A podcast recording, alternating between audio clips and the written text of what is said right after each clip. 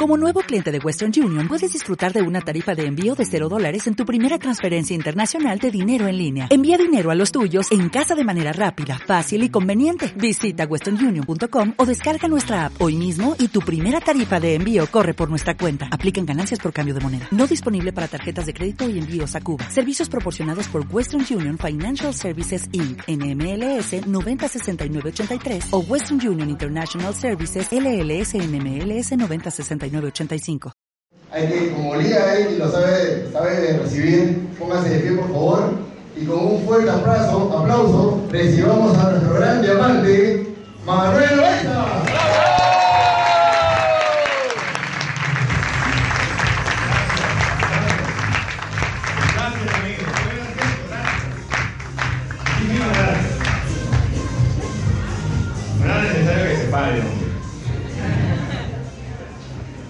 Para mí es una, es una gran responsabilidad, soy feliz de estar aquí esta noche.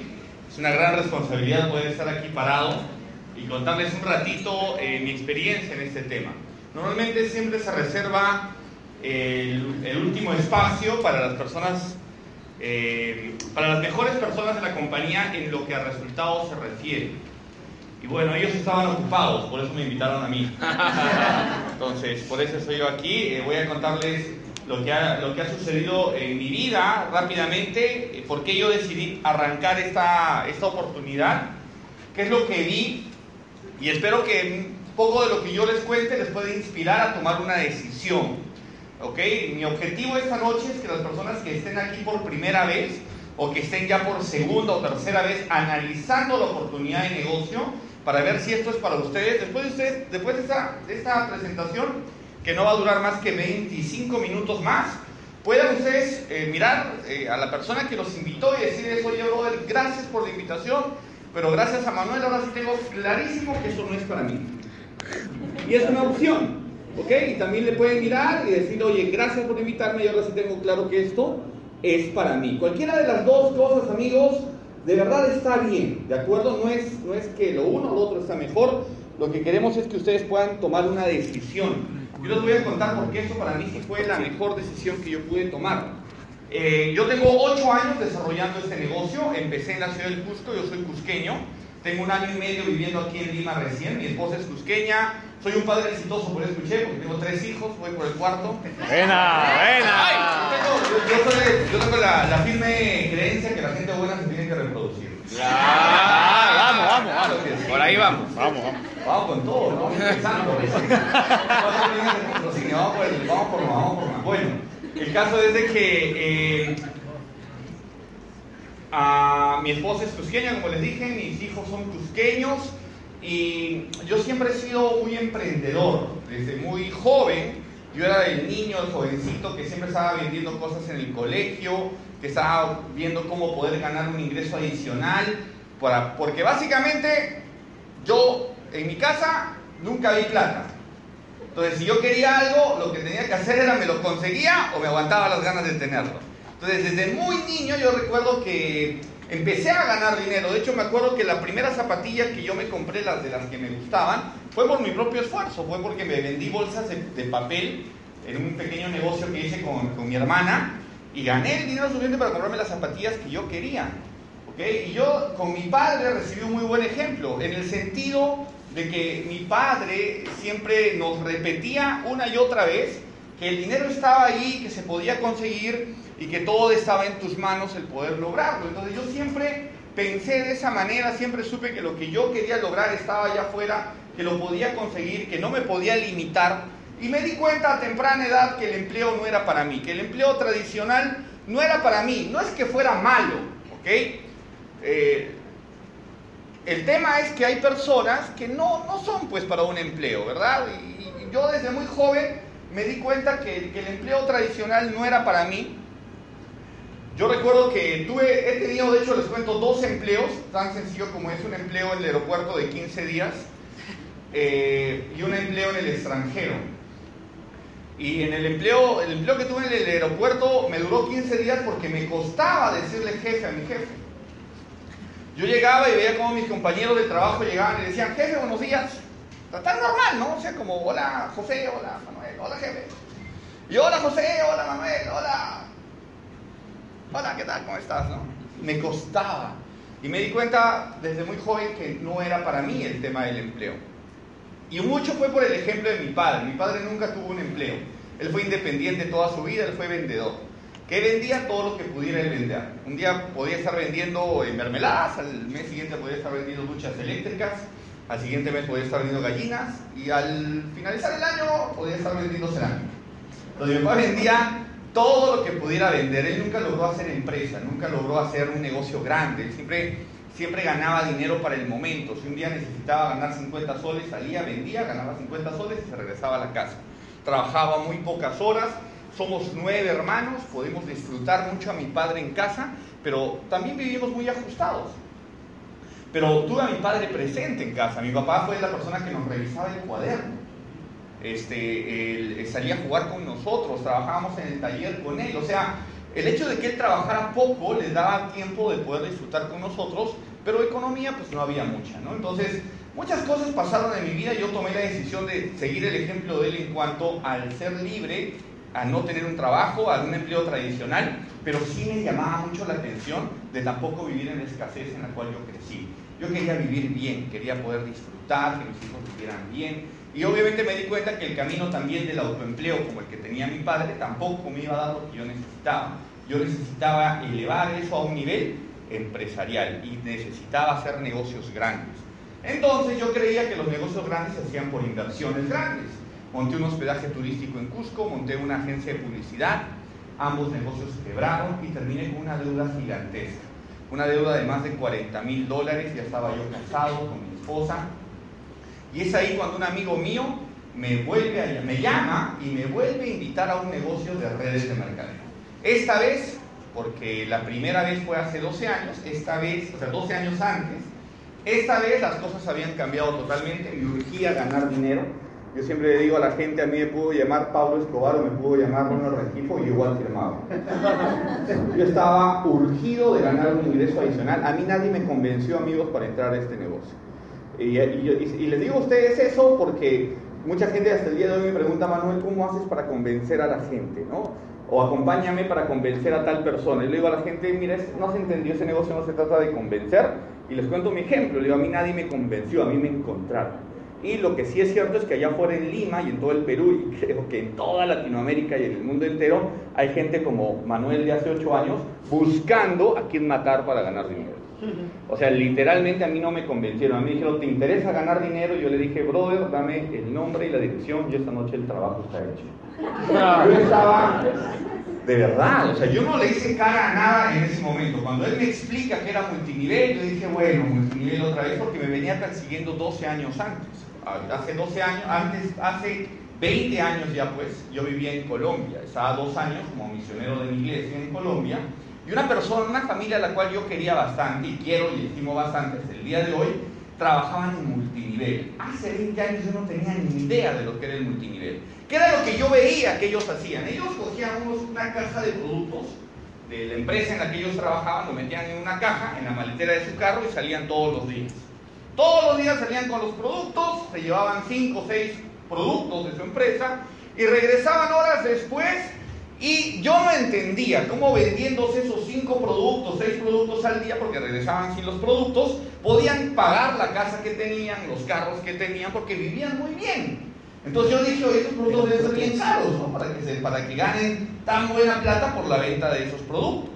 No entendía realmente, o era bueno, que era lo que habría pues en esos productos también. Estamos en Colombia. El punto, amigos, es que ellos un día me dijeron, Manuel, tú serías muy bueno haciendo esto. Deberías afiliarte. Y lo que yo veía en ese momento era el tema de la venta directa. Y a mí eso me opacaba cualquier visión más allá de la venta directa. Y yo decía, qué chévere, qué bueno que se pueda, pero yo el tema de la venta Mira, yo ya sé cómo funciona eso, mi papá estuvo metido toda su vida en ventas y yo no quiero en lo mismo. Yo quiero hacer negocios grandes. Y ese tema de vender unos productitos, ah, qué bueno, pero eso no es para mí. Y te cuento esto porque yo creo que la, mucho más importante que el hacer las cosas es entender por qué se hacen. Cuando uno tiene la visión o entiende el concepto real, pues las cosas totalmente cambian. Yo te cuento una historia, por ejemplo, rápida, para, que, para anclar esto muy bien. Imagínate que una persona llega a una construcción y ve a tres obreros trabajando haciendo exactamente lo mismo. Los tres están haciendo lo que pues hacen los obreros. ¿Qué es lo que hacen los obreros de una construcción? Mezclan cementos y pegan ladrillos. Al primero se le acerca y le dice, ¿qué estás haciendo? Y él dice, pues aquí pegando ladrillos. Se le acerca al segundo y le dice, ¿qué estás haciendo? Pues aquí haciendo una construcción. Y al tercero le preguntan, ¿qué estás haciendo? Estoy construyendo la iglesia más hermosa de la región. Los tres amigos estaban haciendo exactamente la misma labor, la misma tarea, la misma actividad. Sin embargo, la visión de lo que estaban realmente haciendo cambiaba en cada uno de los tres. Cuando a mí me hablaron por primera vez del multinivel, lo que yo vi es pegar ladrillos, la venta directa. Y no me atraía. Y decía, no, pues Manuel Loaiza no ha venido a este mundo a pegar ladrillos. ¿Sí me, sí, me siguen, verdad? Yo no he venido a este mundo a pegar ladrillos. O sea, Manuel Loaiza tiene que trascender, tiene que hacer algo distinto, tiene que crecer y pegar ladrillos no es. Lo que no entendía es que las personas que me estaban invitando, ellos entendían que ellos, a pesar de estar pegando ladrillos también, tenían una visión mucho más grande de lo que estaban construyendo. Ellos estaban construyendo un estilo de vida de abundancia, de libertad, cosa, conceptos que para mí todavía eran muy desconocidos. Pero mira cómo es la cosa cuando uno no entiende de lo que se trata realmente esto. Un día vienen y me dicen, Manuel, afíliate, y yo le digo, no, amigos, que lo que pasa es que no tengo plata. ¿Quién ha escuchado una vez esa excusa? No tengo plata. Bueno, amigos, esa es la excusa más vieja que puede existir en redes de mercadeo. Y les voy a decir que es una excusa. ¿Por qué? Yo conozco un montón de gente que no tiene plata y se le pierde el celular. Y al día siguiente, ¿qué tiene? Otro celular, otro celular. Pero si no tiene plata. ¿Por qué? ¿Por qué lo hacen? Lo necesita. Porque lo necesitan, porque el celular se ha convertido en una herramienta importantísima en tu vida. Cuando tú entiendes que esto puede ser algo importante en tu vida, adivina qué pasa. La plata deja de ser un inconveniente. Sí me, me siguieron, ¿verdad? Sí, me deja entender. Entonces, la plata nunca es el problema. Cuando alguien me dice, Manuel, sí quiero, pero no tengo plata, yo le digo, eh, sí, sí. Me veo reflejado a Manuel de hace 20 años diciéndole a mis amigos, no, no tengo plata, ¿no? Y para mí esa era la salida más fácil. Bueno, pasaron unas semanas y ellos un día me sorprenden y me dicen, Manuel, este, como no tienes plata, tranquilo, nosotros te pagamos la afiliación. Cancelado. ¿Dónde firmo? Firmé, me afiliaron. ¿Y adivina qué hice de ahí en adelante? Nada. ¿Por qué? Porque no entendía. Manuel no había venido a este mundo a pegar ladrillos. Yo no estaba dispuesto a pegar ladrillos. Pero no no acaba la historia. Pasan unas semanas y un día se me acercan y me dicen, Manuel, ¿cómo estás aquí en Colombia? ¿Dos papeles completos en orden? Digo, sí, claro. Lo que pasa es que tenemos un chequecito a tu nombre. Y tienes que cobrarlo. Y yo dije, Dios mío, lavado de activos, no cojo esa plata por nada del mundo. Y le dije, no, yo no puedo cobrar y me dijeron, tranquilo, endósalo a nuestro nombre y nosotros entregamos el equivalente en productos. ¿Qué habían hecho esos amigos? Habían afiliado personas debajo mío, con mi código, y me habían hecho ganar plata. Claro, no era mucho, tal vez era como 60 dólares, pero ellos creían que al ver yo la plata yo iba a decir, ya, ahora sí, qué chévere, sin hacer nada no gana. ¿Qué creen que hice de ahí en adelante? Nada. Me entregaron productos en el equivalente, me entregaron unas malteadas riquísimas, sabor a fresa, nunca supe para qué servían, porque no le daba el valor al producto, me entregaron unas, unos jugos sabor a sábila, que eran, me dijeron, muy saludables, probé, sabían a mil demonios, los dejé en la ventana y nunca más los toqué. Literalmente esos productos que valían, no sé, probablemente eran caritos, se pudrieron en la ventana de la casa. Mira todo lo que pasa cuando uno no entiende de lo que está, lo que está pasando. Bueno, 12 años después, este amigo me llama, decido por curiosidad a ver ya de qué se trata esto. Y recuerdo que vi un video que les recomiendo a todos que lo busquen, tal vez hayan en las mesas de apoyo, lo han bajado de internet, ahí, ahí a veces lo suben, lo bajan porque ya está con derechos de autor, se llama Compensación Brillante. Es un video que yo recuerdo que hace 12, a- hace casi 9, 10 años, lo vi por primera vez. Es un señor que te explica así en, en, en coquito, pues, muy en- con, con dibujitos, muy, de forma muy elemental cómo es que funciona este negocio. No, me equivoco. No te explica cómo funciona, te muestra la iglesia que está detrás del pegar ladrillos. ¿Sí me estoy dejando entender? Lo que nadie había hecho conmigo hasta ese momento. Me mostraba la iglesia. Me hablaba de un concepto maravilloso que yo hasta ese momento no había entendido, que era el apalancamiento. Ah, Yo me acuerdo cuando yo entendí el apalancamiento, o sea, realmente, no, no, no, hasta ese momento Manuel creía saber de negocios. Porque mi ego, evidentemente, estaba por las nubes. Y yo conozco personas que se las saben todas. ¿Quién conoce esas personas que se las saben todas? Pero y realmente hay muchas cosas que uno desconoce. Y cuando uno realmente decide entenderlo, yo entendí el concepto del apalancamiento, de los ingresos apalancados, esa famosa frasecita que hoy en día, pues cuando lo escucho digo, uy, qué rico realmente es ese concepto. Prefiero ganar el 1% del esfuerzo de 100 personas que el 100% de mi propio esfuerzo. Hasta ese momento para mí es una frasecita cliché, pero entendí que en este modelo de negocio uno realmente podía lograr apalancamiento y generar ingresos apalancados. No tener que estar trabajando, por ejemplo, yo decía, "Mi- me gustaría ganarme 50 mil soles mensuales. Por supuesto que me encantaría. ¿Qué hay que hacer? Y obviamente, mentalmente, el ganarme para mí 50 mil soles mensuales era trabajar de sol a sol. O literalmente tener un negocio donde tuviera que estar entrando y saliendo sin poder descuidarlo. Esa era mi visión de ganarme 50 mil soles.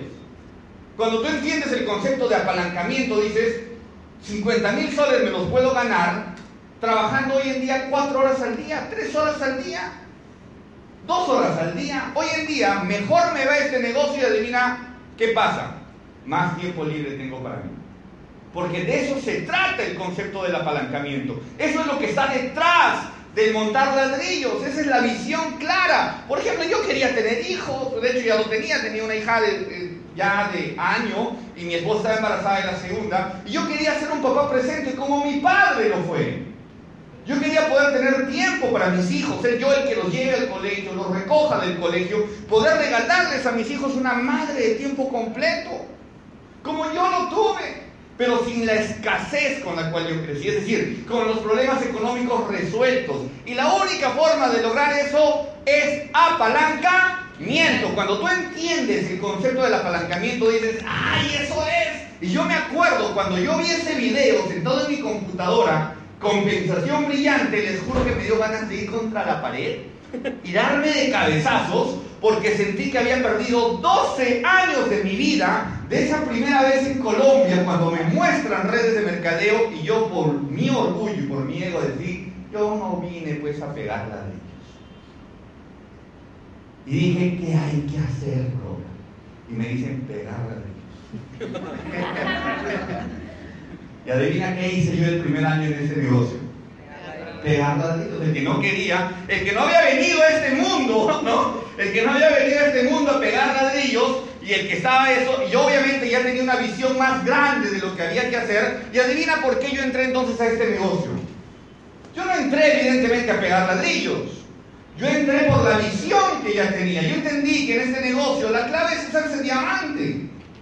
Ese es el objetivo. Y yo, y te lo digo sinceramente, si tú quieres entrar a la carrera empresarial en Fusion, tú no puedes pensar menos que hacerte diamante. Eso tiene que estar en tu ADN, lo tienes que pegar en un lugar y decir, yo me tengo que hacer diamante. El día que tú te hagas diamante, dile a la persona que está al lado de ti, ¿quién era diamante? Ese es el mejor, amigos, no, fuera de broma, te digo. Ese es el mejor estilo de vida del mundo. Claro. Te lo juro, o sea, ese es el mejor estilo de vida del mundo. ¿Por qué? Porque tienes ingresos apalancados. Hoy en día tengo una organización de cerca de 10.000 personas por todo el Perú y seis países. la semana pasada más de 100 personas se unieron a mi negocio. Y yo afilié a uno. Eso es ingresos apalancados, ¿sí me dejo entender? Tú, cuando tú entiendes eso dices, ah, la iglesia, la iglesia, la iglesia, ya entendí. Ahí está la clave. ¿Sí me siguen amigos, sí o no? Sí. Entonces yo entré para construir la iglesia. Pero el primer año me dediqué a pegar ladrillos. Y era bien interesante porque yo le decía a la gente, me reunía con mis prospectos y les decía, mira, ese no es un negocio de hacer ventas. Y les hablaba de la iglesia. ¿Y qué había hecho yo en la mañana? Había vendido. ¿Por qué? Porque lo que yo buscaba era que la gente entendiera lo que estaba detrás de las ventas. Luego entendí, porque la gente que entraba de esa manera decía, ya, ahora qué hay que hacer, pegar ladrillos. No, yo no, qué roche. Y ahí me di cuenta, amigos, que una de las grandes cosas que el peruano, el latino, tiene que dejar a un ladito es ese overall de la vergüenza. Ese overall de la vergüenza que a veces nos impide avanzar. Eh, overall de la vergüenza que muchas veces nos vemos obligados a, abandonar cuando, por ejemplo, salimos al extranjero y nos vamos a Japón. Yo fui por el sueño americano. Bueno, mi sueño americano fue el, el sueño japonés. Me fui a Japón. ¿Y adivina qué hice allá? De todo. Uno hace de todo. Uno hace de todo, pero cuando está acá, muchas veces no lo quiere hacer. Entonces entendí que en este negocio pasa por un tema, ir educando a las personas en una mentalidad empresarial.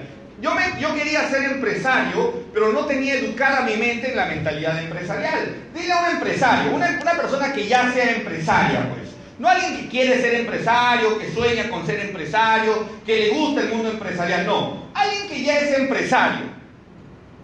Dile que las ventas no son buenas. ¿Qué te va a decir él? Brother, ¿qué te pasa? En mi negocio y en cualquier negocio, la base son las ventas. Si no hay ventas, no hay plata. Así de simple. Si en mi empresa no hay ventas, el gerente no come. Entonces muchas veces nosotros no entendemos el concepto y ahí me di cuenta que mi verdadero trabajo en redes de mercadeo, ¿cuál es? Educar a las personas. ¿Sí ustedes van a entender? O sea, ya, ya entendí la misión, ahora hay que tener la iglesia, pero para eso necesitas un grupo de personas educadas en los conceptos empresariales. Entonces entendí que a la gente, al igual que a mí, de hace ocho años, que yo entré con muchas limitaciones mentales, obviamente me empezaron a educar y a hacerme entender poquito a poquito. Entonces hoy en día, cada vez que entra una persona al negocio, hay que educarla en los conceptos empresariales. Hay que asegurarnos que lea los libros de conceptos empresariales que tenemos, que empiece a educarse en cada uno de esos conceptos. ¿Y adivina qué? Eso se convierte entonces como un centro de rehabilitación. donde tomamos a las personas y con mucho cariño las empezamos a educar para que empiecen a adquirir ese, esa, esa vena emprendedora real, esa vena de realmente de, querer hacer empresa. Y yo te digo, más allá de eso, ¿sabes qué? Un país sale adelante por su clase empresarial, así, de, así es punto final. Hay un video de Antonio Banderas y yo les recomiendo que lo vean. Antonio Banderas ahí lo deja clarísimo, búsquenlo. Hacer empresa, Antonio Banderas, está en YouTube. Y si no, ahí se los pasan por WhatsApp. Pero Antonio Banderas dice eso, dice, el gran problema de España es que los jóvenes salen a buscar trabajo. Y la gran diferencia del joven americano es que el joven que termina la universidad, ¿qué intenta hacer? Empresa. Y es por eso que ahí salen los Google, los Facebook, los Airbnb. Los Uber, es ahí cuando uno tiene realmente el deseo de destacar, de hacer empresa, de hacer negocios. Eso es. Antonio Banderas dice, no se puede construir un país cuando la gente sale tan solo a buscar empleo. Y tú y yo somos conscientes de eso. ¿Qué es lo que está pasando allá afuera con el tema del empleo? Necesitamos hacer cosas distintas. Entonces, ¿realmente en qué me, a qué me dedico? ¿A, ¿A, qué realmente me dedico hoy en día? Sí, vendo producto, me encanta. Sí, también afilio personas, pero el gran reto en este negocio es educar a las personas a que tengan ese esa vena, ese deseo de construir empresas. ¿Sí me siguen? Y eso es un reto. Pero me encanta cuando las personas poco a poco empiezan a desarrollar esa vena. Y empiezan a entender y se empiezan a educar. Y ahí es donde pasa y empieza a trascender esto a un siguiente nivel, que es hacerle ver a las personas que ellos pueden construir grandes cosas.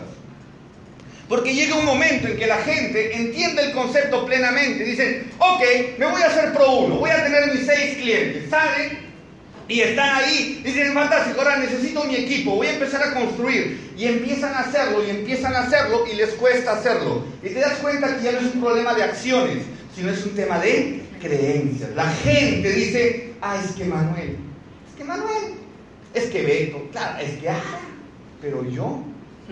Y no se ven ellos mismos viviendo bien, viajando bien. Yo me acuerdo, porque obviamente ese era mi contexto, que la primera vez que la empresa me regaló un viaje, que me fue un crucero a las Bahamas, fue la primera, primera vez que también yo salía del país, me montaba un avión, me, obviamente, primera vez que me montaba un crucero. Pero ahí no está lo mejor de eso. ¿Saben qué? Y cuando me empecé a, des- a despertar esto, que cuando en mi Facebook yo pongo, yeah, me voy de crucero. Y un amigo abajo puso en un comentario, qué bueno Cholito, ahí pagan bien. Alucina. Y ahí me di cuenta que en mi entorno, en el cual yo había crecido, obviamente no era posible que un Manuel Loaiza se vaya de crucero. Y ese era un espejo, o mejor dicho, un pensamiento espejo de su propia realidad. Al, darse cuenta que Manuel no podía irse de crucero, ellos estaban diciendo, yo tampoco me puedo. ir. La única forma es que me vaya de crucero es a trabajar. La única forma que me vaya a un hotel 5 estrellas es a limpiar pisos. La única forma que me vaya a Disney es de ilegal. No sé. ¿Sí me estoy dejando entender? Les juro que cuando estábamos en Disney hijas, una, una, de, las, una de las veces, nos encontramos con un- una persona que estaba limpiando los baños, acentísimo peruano criollo total. Me le acerco y le digo, peruano, sí, me dice, hola, ¿qué tal? Yo también, porque mis hijas estaban en el baño familiar con mi esposa y empezamos a conversar. Me dice, ¿cuándo llegaste? Yo le dije, "Eh, hace tres días. ¿Y ya tienes trabajo? No, Qué bueno, qué bueno. no, pero yo te ayudo y tal. Y pues, no, no, estoy de vacaciones. Y me miró como, amigos, amigos. Entonces entendí que mi verdadero negocio, ¿cuál es? hacerle creer a las personas que pueden vivir un estilo de vida distinto. Que se vean a ellos mismos viajando en aviones, que se vean a ellos mismos alojándose en hoteles cinco estrellas, que se vean a, ellos mismos subiéndose a los cruceros. Y que se lo crean, pero que se lo crean realmente en la vena, que digan, ya, yo me voy a ir. Cuando Álvaro nos regaló ese viaje a, las, a, a Dubái y nos quedamos en el Burj Al Arab, Estábamos ahí y, hablábamos con todos y decíamos, qué loco Álvaro que haga estas cosas, pero entendí por qué lo hacía. Porque él siempre nos decía, ¿saben cuáles van a ser nuestros grandes retos de Fusion? El gran reto es que dejemos de ser una empresa peruana para convertirnos en una empresa mundial. Y el gran reto de del liderazgo de Perú es que realmente nos creamos que nos podamos comer el mundo entero. Que no, que no, eso no es tarea de Randy Gage, amigo. Y Randy Gage es mi pata, no me gusta, pero mi pata. bueno, los que entendieron el chiste lo entendieron. Pero no, amigo, esa empresa es peruana. Ustedes saben que esa empresa nació aquí en provincia. Y el gran reto para nosotros es creernos que somos nosotros los responsables de llevarlo a un siguiente nivel. De llevar a ser una empresa. Yo me acuerdo cuando me uní a Fusion, la gente me decía, a Fusion, empresa es peruana, ¿no? Yo le decía, oye, habiendo tantas empresas peruanas, ¿por qué? O sea, tantas empresas americanas y europeas, ¿por qué una peruana? Y la gente tiene esas limitaciones. Y esas limitaciones también están en ti y en mí. Y a medida que las cambiemos y nos veamos nosotros liderar, ¿quién, ¿quién van a ser esas personas que van a llevar la empresa a Asia? A la India, a África, a Australia, a Rusia. ¿Por qué tú y yo no? ¿Quién dijo que no podemos? ¿Quién dijo que no somos nosotros los llamados a en grande? ¿Quién ya se vio esas, en esos escenarios? Amigos, eso es importantísimo. Ya para ir terminando, y simplemente quiero decirte que realmente el trabajo está en eso. ¿Hay que pegar ladrillos? Sí, hay que pegar ladrillos. ¿Hay que hacerlo? Sí. Hay que empezar a educarnos a nivel empresarial, por supuesto, y hay material espectacular, pero el gran desafío, el gran desafío, y a eso sí me dedico yo, y me dedico con pasión y ahínco, es a despertar ambición en cada una de las personas que se en mi organización. E, y eso, amigos, es el negocio más noble que puede existir. Es llevar esperanza a la vida de las personas y decirles, tú puedes, tú puedes. Tú, así como alguien me lo dijo a mí alguna vez. Yo vengo de una familia, pues, clase normal, muy normal ya, ¿no? Éramos una familia muy acomodada, nueve hermanos, tenemos que acomodar una misma cama, cuatro. Y, no saben cuánto me ha ayudado Fusion en ese sentido. Y hoy en día nuestro trabajo es hacer ese mismo efecto multiplicador en la vida de cada una de las personas. Muchas cosas han pasado evidentemente en mi vida, algunas de esas son cosas que a mí me gustan hacer, me puede llevar, bueno, hoy en día nos vamos todos los años a Disney con mis hijas, puede llevarme a mi papá, que nunca salió del país, voy a llevar a mi papá a, a México, mi papá tenía una frasecita, porque él con el tema, él, fue socialista, casi comunista en su juventud, y él tenía una frasecita que decía, es una cachetada a la pobreza. Cuando le decían, papá, queremos eso, y mi papá decía, ¿cuánto cuesta tal? Es una cachetada a la pobreza, me decía. Y me acuerdo pasando una vez en un restaurante, miraba yo, me dijo, ni mires ahí adentro, es una cachetada a la pobreza, me dijo. Me acuerdo clarito. Yo miraba por la, ventana y decía, pucha, que me cacheté.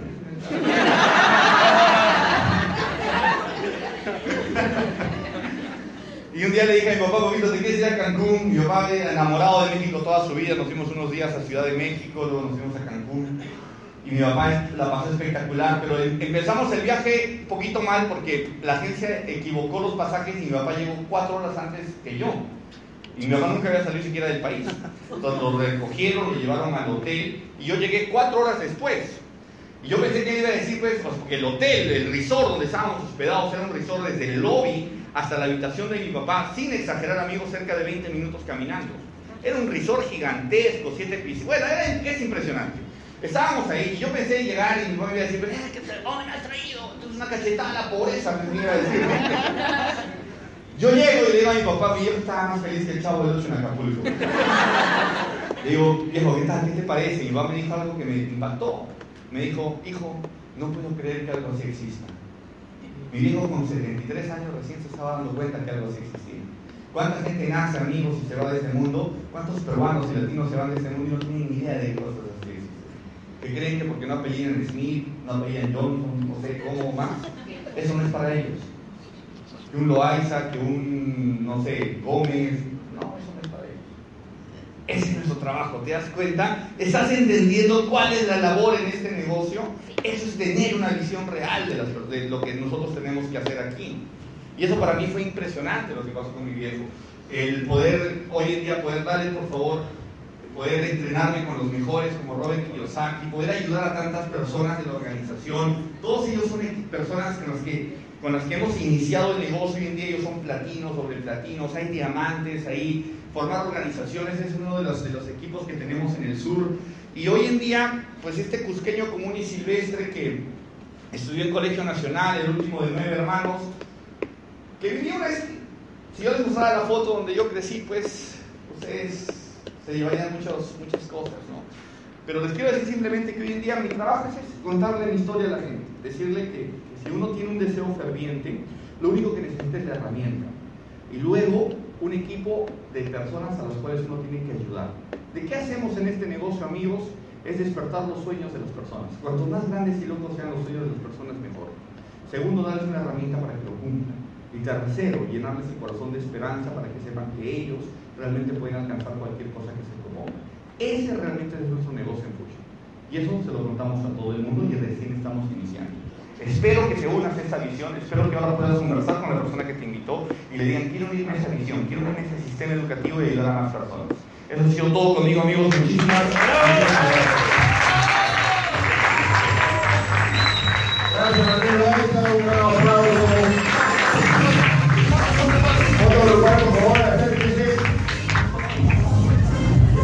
懂不懂。